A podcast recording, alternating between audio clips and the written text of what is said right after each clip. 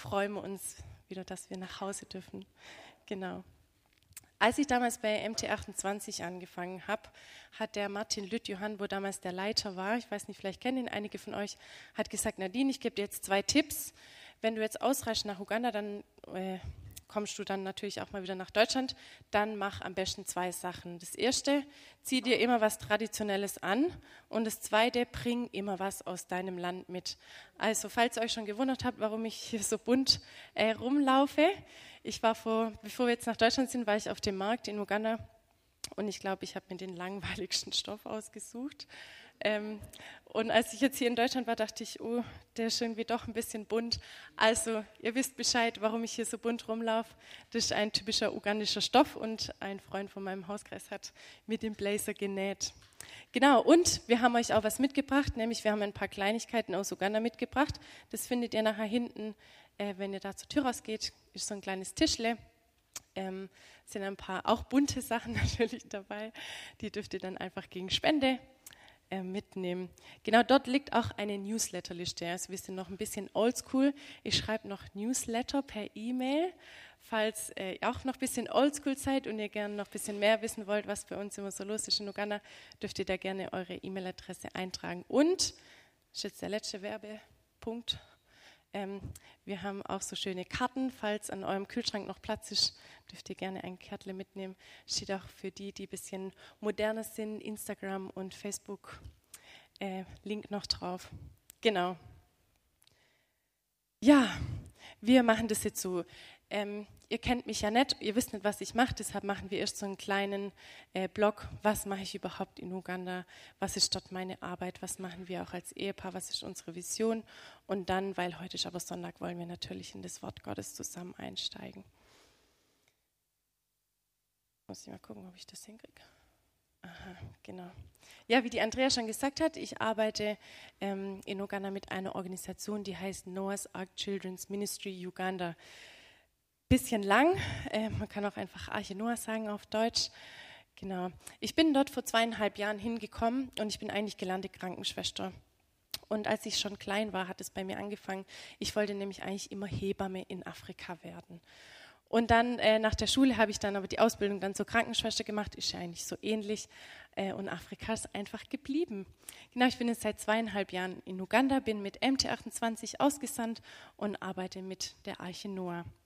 Genau. Das ist wie so ein kleines SOS-Kinderdorf, könnt ihr euch so vorstellen. Also wir haben ein Kinderheim, wir haben Schulen, wir haben Kindergärten, wir haben Ausbildungsstätten, wir haben eine Klinik und wir haben sogar unsere eigene Gemeinde. Und als Kinderkrankenschwester bin ich natürlich dort in der Klinik gelandet. Jetzt fragt ihr euch, was für Kinder sind dort eigentlich in dem Kinderheim? Also wir haben ungefähr 200 Kinder bei uns und es sind nicht einfach nur Kinder, die halt kommen, weil sie nirgendwo anders halt einen Platz haben, sondern das sind ausgesetzte Kinder. Also bei uns läuft es so, wir arbeiten mit der Polizei zusammen, die ruft dann immer an und sagt, hey, wir haben ein Baby gefunden auf der Müllhalde hinterm Krankenhaus, kommt und holt's ab. Und solche Kinder sind bei uns. Genau, in der Klinik, in der ich arbeite, haben wir einen Schwerpunkt und zwar äh, ein Programm für unterernährte Kinder. Und ich kann euch sagen, das ist ziemlich herausfordernd. Ihr kennt bestimmt so Bilder vom Fernsehen und von der Zeitung, so von unterernährten Kindern, die so ganz abgemagert und dicke Bäuche sind. Aber ich kann euch sagen, Unterernährung hat noch ganz, ganz viele andere Facetten. Zum Beispiel der Junge, der kam zu uns auch durch die Polizei, der wurde von den Eltern weggenommen, weil sie gedacht haben, der wird von den Eltern verschlagen. Also ihr seht ja auch, der sieht richtig, also unten links, so sah er aus, als er gekommen ist, richtig verquollen und Wunden überall. Und dann haben wir den erstmal untersucht und wir haben festgestellt, nee, der wird gar nicht geschlagen, sondern ist einfach eine Unterernährung mit einer extremen Mangelernährung über einen ganz langen Zeitraum. Und er wurde dann bei uns behandelt und wir haben das dann aufgeklärt mit der Polizei, dann durften die Eltern wieder dazukommen und er war dann ganz lang bei uns im Programm. Und ganz rechts seht ihr, so sah er dann auch schon nach ein paar Wochen aus. Aber Unterernährung ist wirklich herausfordernd und oft gar nicht so einfach zu behandeln. Genau, das war's von meiner Arbeit. Es kommen noch ein paar Geschichten während der Predigt, aber jetzt wisst ihr mal grob, was ich mache. Genau, die Predigt heißt Der Auszug aus Ägypten und ich. In die Gemeinde, in die ich in Uganda gehe, da gibt es eine richtig aktive Jugend. Wenn ihr jetzt denkt, ah, die hat doch gesagt, sie ist 31, wahrscheinlich schon ein bisschen zu alt für die Jugend. Äh, bei uns in Uganda ist es so, unsere Jugend ist, fängt irgendwie mit 20 an und geht irgendwie bis 40. Also das sind echt richtig junge Leute und aber auch schon Familien. Also ich passe da mit meinen 31 noch richtig gut rein. Aber wir hatten von unserem Hauskreis am Anfang vom Jahr so ein Bibelquiz, wo wir quasi als Hauskreise gegeneinander angetreten sind und wir mussten alle die Bücher Mose lesen und da äh, sind wir dann gegeneinander angetreten. Und erst dachte ich, boah, ist doch voll langweilig, oder? Die Bücher Mose hätten wir auch ein bisschen ein spannenderes Buch aussuchen können. Aber was mich immer wieder erstaunt, ist, dass die Uganer so ein krasses Bibelwissen haben. Also auch mein Mann zum Beispiel ist mein Lexikon. Also ich war selber zwei Jahre auf der Bibelschule und bin Gemeindekind schon immer in die Kinderstunde gegangen, schon immer in die Gemeinde, aber ich habe lange nicht so ein großes Wissen wie manche Uganda. Aber äh, auf jeden Fall, als ich dann angefangen habe, nochmal die Bücher Mose zu lesen, damit ich dann bei dem Quiz auch zumindest ein bisschen eine Chance habe, bei den Israeliten, da denke ich immer, warum? Also, wenn mir so viele Wunder passiert wären, warum zweifeln die dann noch? Also, warum haben die das nicht gecheckt? Ich weiß nicht, vielleicht geht es manchen von euch auch so. Ich frage jetzt nicht nach Handzeichen, aber könnt euch mal so innerlich überlegen, ob ihr das vielleicht auch schon mal gedacht habt. Und ich dachte, okay, irgendwie ist es doch ganz einfach, oder? Die waren einfach auch Menschen, so wie du und ich. Deshalb der Auszug aus Ägypten und ich. Weil ich glaube, wir haben heute ganz schön viel gemeinsam mit den Israeliten. Und damit wir nicht 40 Jahre umherirren, möchten wir einfach heute gemeinsam in ein paar Weisheiten eintauchen ähm, und einfach gemeinsam lernen, ein paar Gedanken uns austauschen. Und ich werde einige Beispiele und auch Lektionen von meinem Leben mitbringen. Und die Predigt ist nicht nur, um euch jetzt hier aufzuweisen, okay, was machen wir alles falsch, sondern um uns und auch mich einfach zu ermutigen, einfach, dass wir am Ende alle gemeinsam in das verheißene Land, in die Ewigkeit gehen können. Genau. Nochmal eine ganz kleine Auffrischung für manche, die vielleicht auch eher die Bücher Mose umgehen. Äh, das Volk Israel wurde ja versklavt in Ägypten und Gott hat dann den Mose als Führer ernannt und sie aus Ägypten herausgeführt und er hat ihnen das verheißene Land versprochen. Und das Volk wandert dann 40 Jahre durch die Wüste und erlebt Wunder und Herausforderungen und, und, und. Der Mose stirbt dann am Ende und Gott macht Jusa dann zum neuen Anführer und schließlich erreichen sie doch noch das verheißene Land. Genau, hier sind meine Predigtpunkte. Nicht erschrecken, das sieht ziemlich viel aus, aber manche Punkte sind auch ganz kurz. Genau, wir wollen uns angucken die Brille des Positiven. Dann gucken wir in die Gesetze, dann Zeugnisse, was die Andrea schon gesagt hat. Erwarte das Unerwartete. Dann gucken wir uns das Gebet an, die Götzen und zum Schluss geht es noch um die Freude.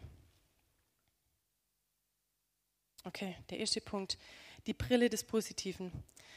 Stellt euch mal vor, oh jetzt ist schon ein bisschen Herbst, aber sind, stellt euch mal vor, wir sind noch im Sommer und ihr steht in eurem Garten und es ist eine wunderschöne Blumenpracht. Alle Farben, die ihr euch vorstellen könnt, könnt ihr sehen in eurem Garten. Und dann setzt ihr eine Brille auf und die ist rot gefärbt. Und wenn ihr jetzt rumguckt, dann seht ihr ja nicht mehr die Farben, oder? Dann sieht man ja eigentlich nur alles in Rot.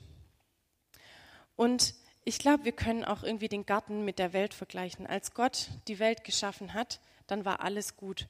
Aber jetzt leben wir in einer gefallenen Welt, wo so viel Leid und ja, einfach so viel passiert, was eigentlich nicht Gottes Wille ist. Aber wenn wir jetzt die Brille aufsetzen, ähm, nee, sorry, ich meinte, wenn wir eine Brille aufsetzen und uns rumgucken, dann ist alles, was wir sehen, ja durch die Brille bestimmt.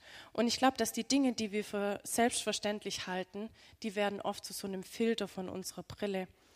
Also wenn wir alle Segnungen und alle Geschenke und alles Gute, was Gott irgendwie für uns vorbereitet hat, wenn wir so eine Brille aufhaben, wo wir das für selbstverständlich sehen, dann sehen wir das doch oft gar nicht mehr, oder? Und ich glaube, da steckt ein Geheimnis dahinter. Wenn wir anstatt alles Himmlische als selbstverständlich nehmen, irgendwie die Hölle als selbstverständlich nehmen, wenn wir ähm, verstehen, dass wir eigentlich das Gericht verdienen, dann sehen wir, dass wir eigentlich die Gnade geschenkt gekriegt haben und dass kein Segen uns garantiert wird und dass wir uns den verdienen müssen, sondern wenn wir unseren Filter austauschen und uns bereit machen, die Segnung Gottes zu sehen, dann können wir auch die Geschenke von Gott sehen. Und dann passiert was mit meinem Herzen, nämlich dass ich das Gute sehen kann und dass ich die Gnade sehen kann. Genau, und vielleicht müssten wir uns heute einfach unsere Brille einfach überprüfen, den Filter, den wir aufhaben. Wisst ihr, als ich nach Uganda gekommen bin vor zweieinhalb Jahren, da hatte ich eine richtig fette, krasse Brille auf, weil ich einfach nur noch das Schlechte gesehen habe. Ich wusste um all das Leid und die Krankheiten und alles, was so in Uganda vor sich geht, aber ich war wie gelähmt irgendwie dadurch. Ich habe einfach nettes Gute gesehen. Ich habe Gott nicht gesehen. Und ich habe so ein Buch von einer Freundin gekriegt, wo man jeden Tag so zehn äh, Danke-Sachen aufschreiben soll. Also zehn Sachen, für die man dankbar ist am Tag. Und wisst ihr, ich saß manchmal da und ich, ich wusste nicht mal eine Sache.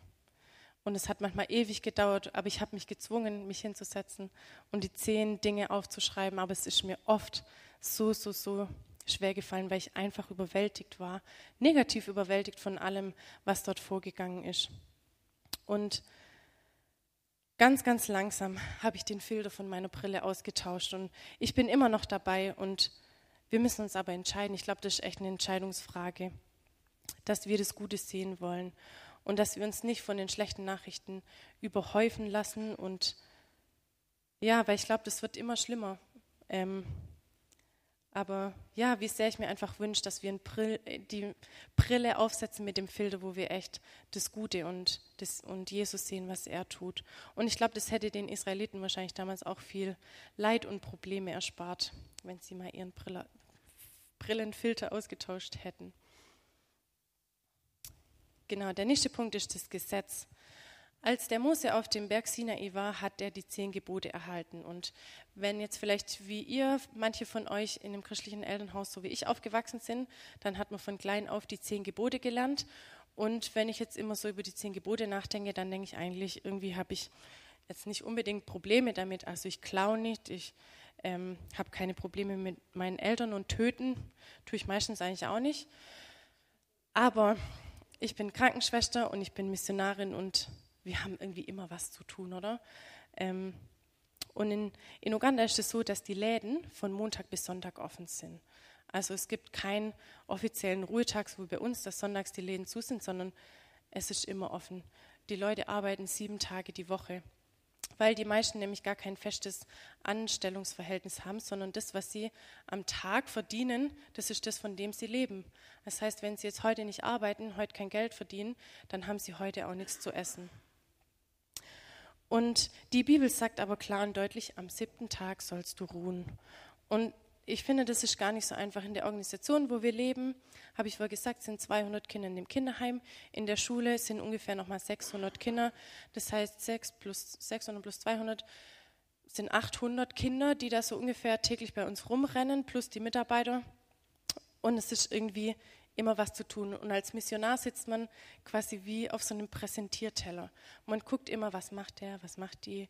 Ähm, und vor allem guckt man aber auch, was macht die nicht so, oh, die sitzt heute schon wieder auf ihrer Veranda und trinkt Kaffee. Also es ist ganz schön schwierig, den siebten Ruhetag einzuhalten, weil man einfach immer in dem Umfeld ist, wo man was zu tun hat. Aber ich glaube, und ich bin richtig tief davon überzeugt, dass der Ruhetag ganz viel Segen bringt, wenn man ihn einhält. Und ich glaube nicht nur, dass Ruhe was für Schwache ist oder für die, die irgendwie ja, nicht so viel Kraft haben oder wie auch immer für unproduktive Menschen, sondern ich glaube, dass Ruhe für gehorsame Menschen ist. Für die, die schwer arbeiten, für die, die viel denken, viel machen und auch einfach für begabte Menschen. Und ich glaube, dass es so wichtig ist in der Welt, wo wir leben, wo so viel auf Arbeit und Produktivität äh, fixiert ist, dass wir echt gehorsame Menschen werden und dass wir uns ausruhen Okay, nächster Punkt. Zeugnisse. Wenn ich mir manchmal so vorstelle, was die Israeliten, wo so abends am Feuer, wenn sie da zusammensaßen, geschwätzt haben, ähm, dann glaube ich schon, dass die auch über die Wunder und so alles geredet haben und über das Wirken Gottes und wahrscheinlich auch so, wie es halt damals in Ägypten war, so über die alten Zeiten. Und heute feiern die Juden immer noch das Pessachfest oder das Pessachfest. Das ist ein mehrtägiges Fest, wo an die Befreiung und den Auszug aus Ägypten erinnert wird. Und ich glaube, dass da so viel Kraft drin steckt, wenn wir uns austauschen über das, was Gott tut und was wir mit Gott erlebt haben, wenn wir in den Erinnerungen unserer Wunder schwelgen quasi. Und in, in den Hauskreis, in den ich gehe, fängt jeder Hauskreis immer damit an mit einer Zeugnisrunde. Und wir sind meistens immer so um die 20, 25. Und ich kann euch sagen, jeder, jeder hat immer was zu erzählen. Und bei mir ist es schon so ein bisschen eine Tradition. Immer wenn ich mittwochs zum Hauskreis fahre, dann überlege ich mir, okay, was kann ich erzählen, was hat Gott diese Woche in meinem Leben gemacht. Und wisst ihr, da kommen manchmal gar nicht so große Sachen wie, jemand wurde von den Toten auferweckt. Nee, sondern da kommt, hey, meine Mama war krank und sie wurde geheilt. Oder wir hatten genügend Geld, dass wir jemanden ins Krankenhaus bringen konnten. Oder wir hatten heute genügend Essen. Oder ich kann in die Schule gehen. Oder ich kann zu meinem Studium gehen. Oder ich bin gesund. Oder mein muslimischer Freund hat sich für Jesus interessiert. Und, und, und. Und ich finde, das ist so ermutigend. Jeder von uns hat was zu bezeugen. Und ich möchte euch heute herausfordern, wenn ihr nach dem Gottesdienst ein Smalltalk haltet, dann fragt doch mal den anderen, was habt ihr diese Woche mit Gott erlebt? Ja, der nächste Punkt. Erwarte das Unerwartete. Jetzt gehen wir in die Bibel 2. Mose 15, lese ich mal 20 bis 21 vor. Da geht es nämlich um die Miriam.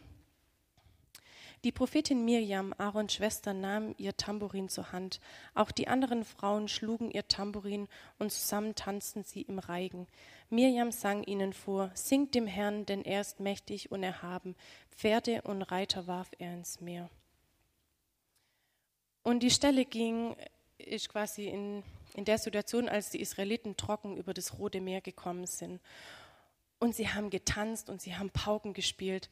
Und die Freude war bestimmt unglaublich groß. Und ich stelle mir das so vor wie so ein typischer ugandischer Gottesdienst, wo quasi alle bunt gekleidet sind, tanzen und laut. Und ja, so stelle ich mir das vor, dass, dass das so war. Aber ich habe mich eine Frage gestellt. Woher hatten die ihre Pauken?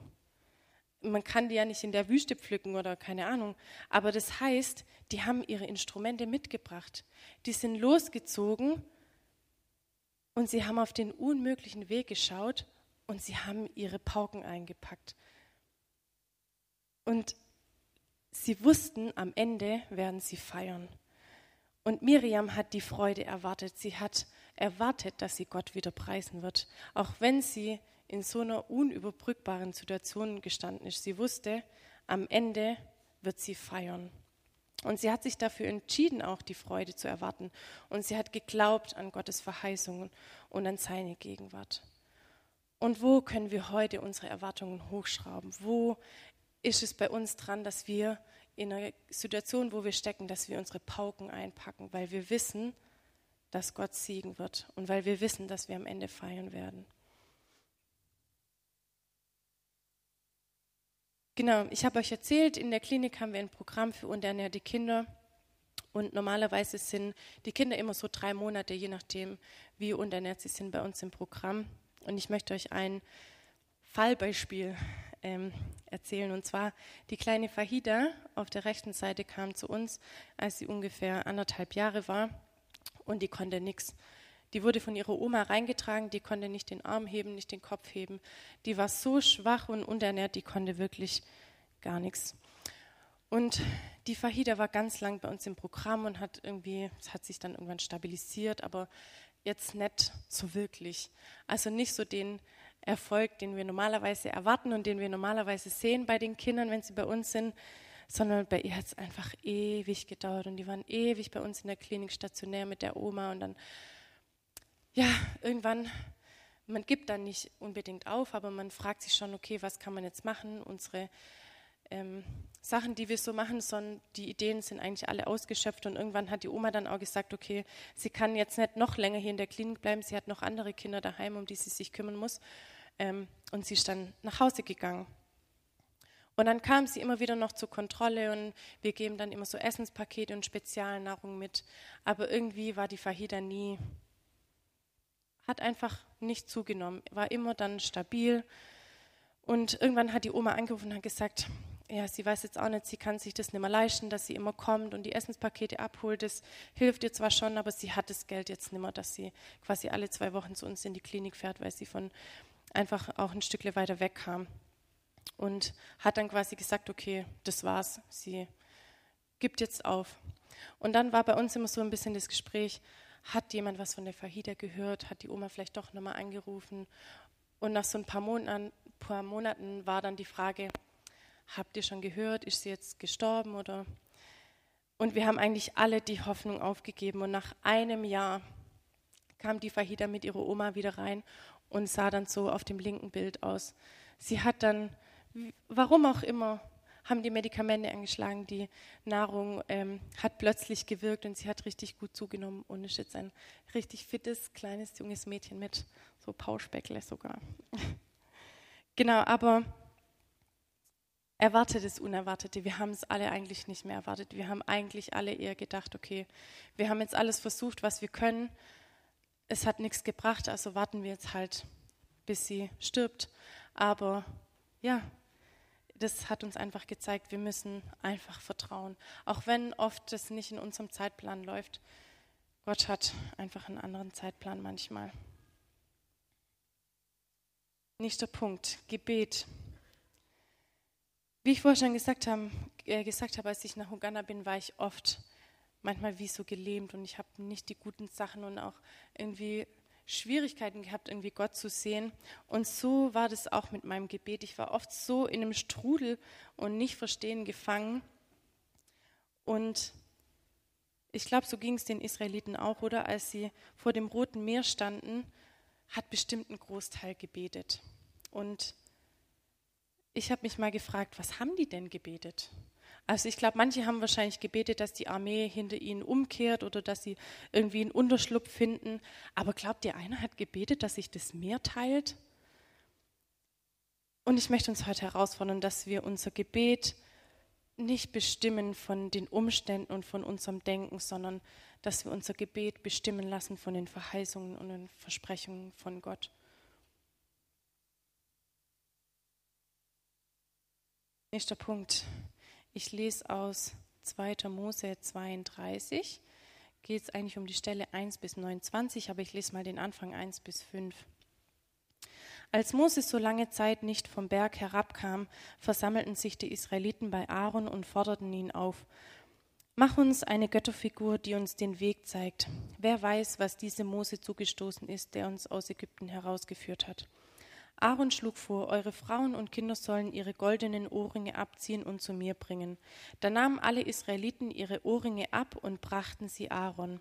Er nahm den Schmuck entgegen, schmolz ihn ein und goss daraus ein goldenes Kalb. Anschließend gab er ihm mit dem Meißel die endgültige Form. Als es fertig war, schrien die Israeliten, das ist unser Gott, der uns aus Ägypten befreit hat. Daraufhin errichtete Aaron einen Altar vor der Götterfigur und ließ bekannt geben, morgen feiern wir ein Fest zu Ehren des Herrn. Ich glaube, das ist wahrscheinlich ein Punkt in der Geschichte, die ich am wenigsten nachvollziehen kann. Weil ich finde, Götzen ist irgendwie so ein Wort, da läuft es mir schon kalt den Rücken runter. Ich kann auch gar nicht verstehen, wie die das eigentlich gemacht haben. Aber ich glaube, so abwegig ist es gar nicht. Weil wir haben auch Götzen. Und unsere Götzen sind vielleicht kein goldenes Kalb im Wohnzimmer. Also ich habe ehrlich gesagt kein goldenes Kalb im, Wohnzimmer. Aber meine Götzen können heißen TikTok, Instagram, meine Arbeit, das Handy oder auch mein Mann zum Beispiel kann ein Götze sein, oder?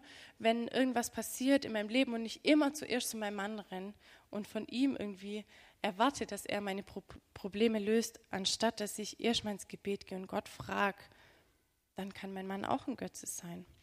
Oder ein Götze kann auch sein der Wunsch nach Kontrolle, Versicherung, Stolz, Unvergebenheit, Geschäftigkeit und Ablenkung. Und ich glaube, die Liste lässt sich noch ewig weiter fortführen. Und was ich gemerkt habe, da hilft ein ganz einfaches Gebet. Und zwar, Jesus, hilf mir, meine Götzen aufzudecken und sie zu beseitigen.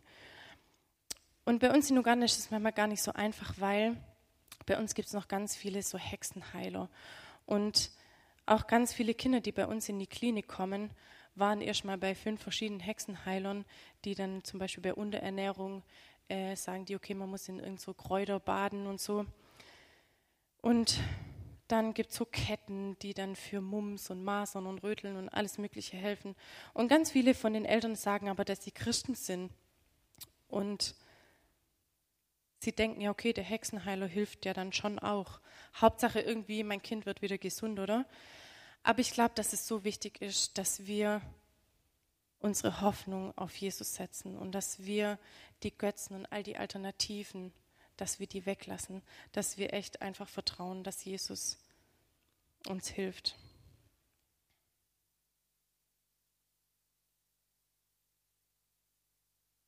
Okay, wenn wir den Frieden von Gott fühlen, der auch unsere Zukunft in der Hand hält und wenn wir seine Güte kennen und wenn wir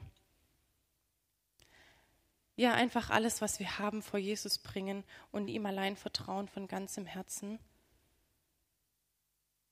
Okay, nee, sorry, ich muss noch. Okay, wenn wir den Frieden von Gott haben, weil wir wissen, dass er unsere Zukunft in der Hand hält und wir von dem Frieden erfüllt sind, dann kommt auch automatisch so ein Vertrauen, oder? Wenn wir den Frieden von Gott haben, dann kommt das Vertrauen, dass wir wissen, okay, egal was passiert, Jesus ist da. Und bei mir war das manchmal so, okay, ich hatte dann den Frieden und ich hatte das Vertrauen, aber irgendwie hat so die Freude gefehlt, weil ich dachte, Herr Jesus verspricht doch Freude, aber das, das hat irgendwie gefehlt und Wisst ihr, ich glaube, man kann Freude nicht wählen als irgendwie ein Lifestyle so aufgesetzt, sondern ich will jemand sein, der auch jubelt und der Freude ist, freudig hat, egal was in meinem Leben gerade los ist. Und ich will mich freuen, nicht nur an den Geschenken von Gott, sondern an Gott selber, weil er der Geber ist. Und ich glaube, wenn wir das so verinnerlichen, wenn wir die, den Frieden haben, das Vertrauen und uns dann entscheiden, dass wir uns freuen, weil wir wissen, wer Gott ist, dann können wir auch in den härtesten Phasen und in den ja, herausforderndsten Orten von unserem Leben auch die Freude finden. Aber wir müssen es wollen. Und in Jesaja 26, Vers 3 steht: Wer unerschütterlich auf dich vertraut, dem schenkst du bleibende Freude. Also, wenn wir Frieden, wenn wir unseren Augen darauf gerichtet haben, dass Jesus Frieden ist, dass er uns Vertrauen gibt, dann kann auch die Freude entspringen. Und wenn wir wirklich wissen, wer Gott ist, dann haben wir doch gar keine andere Möglichkeit, als uns zu freuen und uns zu jubeln. Genau. Nochmal kurz zusammenfassen. Ich weiß, es waren jetzt viele Punkte. Der erste Punkt war die Brille des Positiven. Welchen Filter benutzt du momentan? Wähle einfach Gottes Filter aus und sehe, was Gott in der Welt alles tut. Dann Gesetz. Hältst du den Ruhetag, werde gehorsam und ruh dich aus. Dann der dritte Punkt war Zeugnisse. Frag dich selbst und auch andere, was hat Jesus in deinem Leben getan diese Woche? Tausch dich echt aus und sei ermutigt dadurch. Und dann viertens, erwarte das Unerwartete. In welchem Bereich ist es dran, dass wir unsere Pauken einpacken, dass wir das Unerwartete erwarten, weil wir wissen, wer Jesus ist und weil wir wissen, dass wir am Ende feiern werden. Dann Gebet. Lasst uns echt unser Gebet nicht davon bestimmen, von unseren Umständen oder von unserem Denken, sondern bestimmt sein von den Verheißungen von Gott. Und dann der letzte Punkt, entscheide dich für die Freude. Genau, ich habe das nicht abgesprochen, aber vielleicht kann das Lobpreisteam noch mal das zweite Lied singen. Und ich möchte noch kurz eine Geschichte mit einbauen, das war eigentlich gar nicht geplant, aber es hat mich so erinnert, das zweite Lied, wie schön dein Name ist, wie herrlich dein Name ist.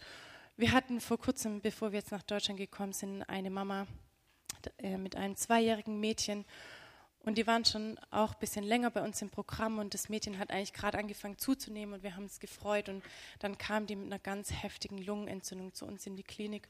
Und wir haben sie dann aufgenommen und haben dann bei uns in der Klinik versucht, sie zu behandeln. Und ich hatte Nachtdienst und mitten in der Nacht wurde uns klar, okay, wir, wir können die hier nicht mehr behandeln, wir müssen sie in ein größeres Krankenhaus bringen. Und wir haben dann nachts die Sachen gepackt von der Mama und ähm, haben den Krankenwagen angerufen. Unsere, unsere Klinik hat einen eigenen Krankenwagen, sind wir mitten in der Nacht losgefahren. Und die Straßen in Uganda sind richtig holprig, also nicht so schön wie bei uns. Wer sich über die Schlaglöcher be äh, beklagt, der kommt mal nach Uganda. Auf jeden Fall saßen wir mitten in der Nacht. Die Mama saß neben mir mit dem Kind auf dem Arm und ähm, sind da so gehoppelt, ziemlich schnell, weil es dann irgendwie auch einfach ernst war. Und irgendwann sagt die Mama, darf ich mich an dich anlehnen? Und ich sage so, ja klar. Und dann kommt sie so, schmeißt sich voll in meinen Arm. Also habe ich hier die Mama im Arm, die Mama hat ihr Kind im Arm und mit der anderen Hand halte ich mich irgendwie fest und so ging es dann weiter. Und dann habe ich gehört, dass die Mama eigentlich die ganze Zeit gebetet hat und sie hat die ganze Zeit gesagt, mein Jesus, mein Jesus, mein Jesus. Und wisst ihr, die Mama, die hatte keine Versicherung und ich wusste, die hat eigentlich wahrscheinlich auch kein Geld in ihrer Tasche. Und in das Krankenhaus, wo wir gefahren sind, ist es eigentlich auch eher ein Wunder, wenn man vor allem nachts kommt, dass man überhaupt einen Arzt antrifft oder überhaupt jemand antrifft, der das Kind aufnimmt. Aber sie wusste, Jesus, Jesus ist die Rettung, Jesus ist der Einzigste, der Kraft hat und der wirkt und der Frieden gibt und der Vertrauen gibt und der Freude gibt. Und sie hat es immer, immer, immer gebetet, mein Jesus, mein Jesus, mein Jesus. Und es war alles, was sie hatte. Alles, was sie hatte, war der Name Jesus und sie wusste, da ist Kraft. Genau, wenn euch das angesprochen hat, wenn, wenn ihr vielleicht auch einen Punkt habt, wo ihr Gebet braucht, dann lade ich euch ein, ihr dürft nach vorne kommen. Es gibt ein Gebetsteam. Und ansonsten beten wir einfach den Namen an von Jesus, weil der hat Kraft und er wirkt und er heilt und Jesus ist alles, was wir haben und alles, was wir brauchen. Amen.